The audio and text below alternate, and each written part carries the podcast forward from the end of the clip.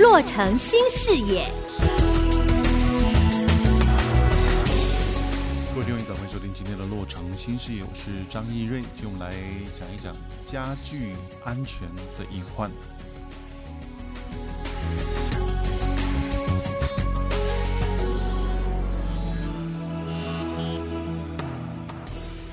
呃，为什么今天提家具安全？哈，不知道听众朋友还记不记得，这个在两年前啊，这个 IKEA 宜家家居有一款这个抽屉柜啊，三层柜啊，有抽屉的柜子哈，那么压死了一名男童。那么，为什么今天突然把这个新闻翻出来啊？是因为在一月六号的时候，这个 IKEA 宜家家居跟受害者的家属达成和解，那么同意支付四千六百万美金。那么这个金额是相当高啊，应该是如果媒体没呃的没有没有没有没有写错哈，应该是美国史上儿童不当致死案的最高和解金。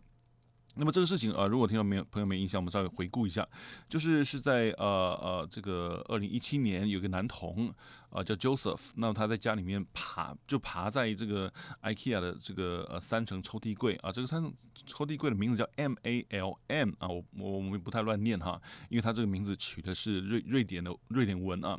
，M A L M 系列的这个三层抽屉柜的时候，突然这个矮柜倾倒倒下来压住他，但是呢，他并不是被撞击死亡的，是压住窒息死亡的啊。那么后来啊，这个这对这这对夫妻呢，就男童的父母知道说，原来这一款抽屉柜啊，过去也曾经呃导致小孩死亡，所以呃，而且早在二零一六年就已经下令召回了，所以愤而提告哈，就觉得哎，你这个召回，呃。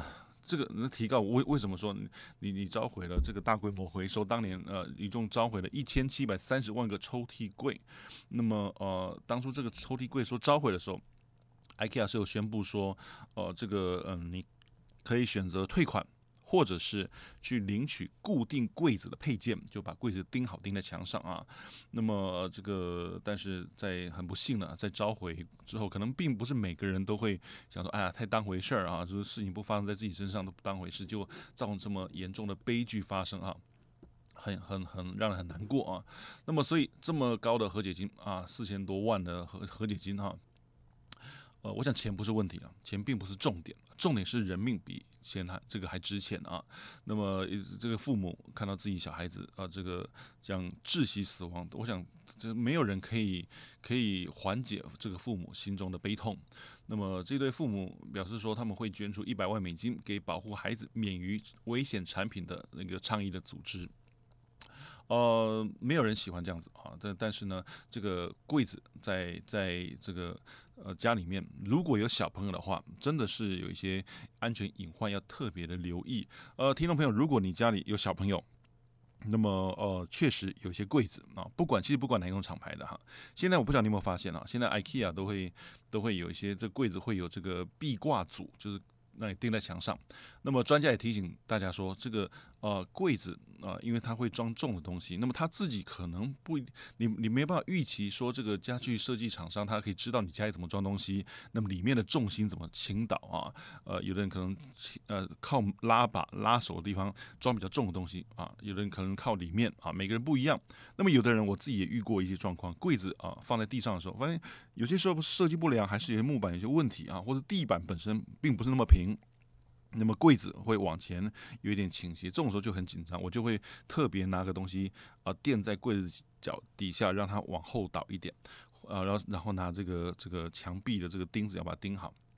所以专家说呢，现在有些壁挂工具哈，不管你有没有柜子或者柜子有没有附哈，建议你都去找个壁挂工具，把你柜子呃固定在墙上，不要期待柜子永远稳稳固固的，没有人告诉你柜子会很稳固啊。那么既然发生过那么多的不幸事件，因为像刚刚讲这个 Joseph 啊，这个赔偿四千三百多万的这个呃呃柜子压死被被压的啊不当致死这件事情，在之前就已经不是第一起了啊，呃。这个，所以你不要期待说哦，柜子会会没事啊。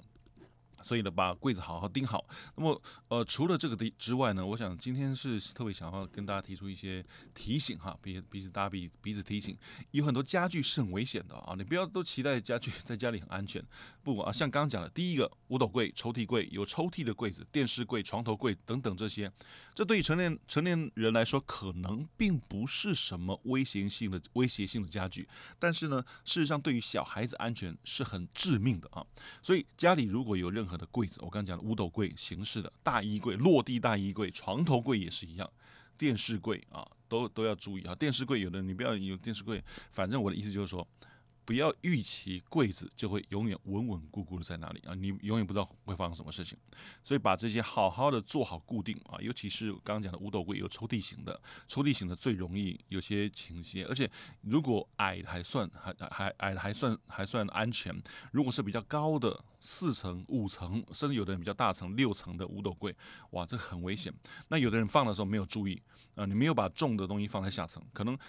可能一开始还好。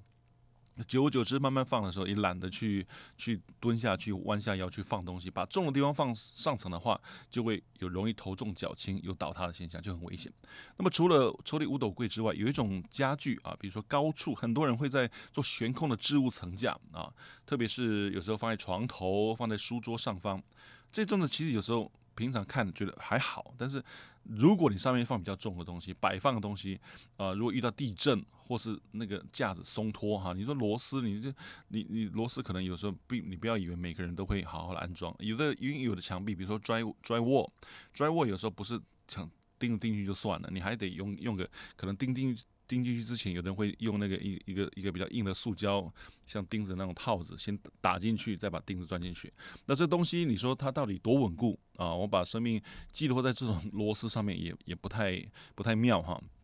所以呢，如果层架松脱，螺丝松脱，这上面摆放的东西摔下来，有可能就会砸到人啊。那么你要预期哈，这砸到人的位置，它你要预期它掉下来的时候不要砸到人啊。呃，或者说放在床铺上方，那睡到一半有可能遇到东西掉下来砸伤人怎么办？所以呢。放归放，摆放归摆摆放，尽量摆放在不会有人去经过那层架下方的地方，这是比较安全的啊。那么呃，另外一种密闭式的衣柜也是很危险。有一种呃，比如说现在有的衣柜啊，或是 walk-in closet，如果如果是这种东西啊，你要注意它有没有是有通风的地方地方。如果是密闭式的，完全密闭式，就可能会窒息，没有没有办法呼吸啊。有的可能想说，嗯，会吗？好像还好吧，因为美国很多呃这种 closet 啊、呃、衣柜啊，walking closet 或怎么样，都会有通气的地方。但是有一种比较古典风格的衣柜是完全密闭式的，那就要特别小心了啊。这个你不要想说这个呃这个一些密闭家具哈都会通气，不会哈。所以家里如果太好的家具，反而要特别注意一下。呃，这个注意是不是有透气？如果没有透气，是不是要做一些处理哈？免得我真的一不小心小朋友被关在里面，这窒息死亡就很很很不堪设想啊。那么另外，我想听众朋友也知道，现在很多家具慢慢都会有一些呃保护措施，比较少会做尖角、锐利尖角，但是有些时候有的漂亮的家具，玻璃的、金属的，呃，或者说有的人特别打磨的那种木头，有锐利的尖角。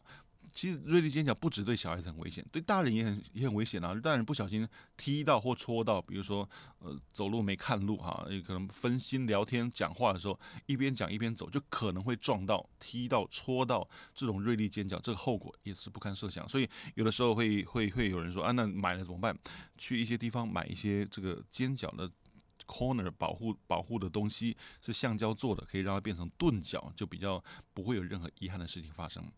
呃。多一份顾虑，多一份安全，多一个动作总是好的。那么，另外当然有有一些窗帘是拉绳式的啊，绳子哈，绳子有时候也听也我我也曾经听过这个小朋友就是不小心被绳子呃缠绕丧命的哈，呃，所以现在很多人也也会把呃拉绳的拉绳的窗帘如果没有必要的话，稍微绑高一点哈，呃缠缠在比较高的地方，才不会呃有一些意外发生。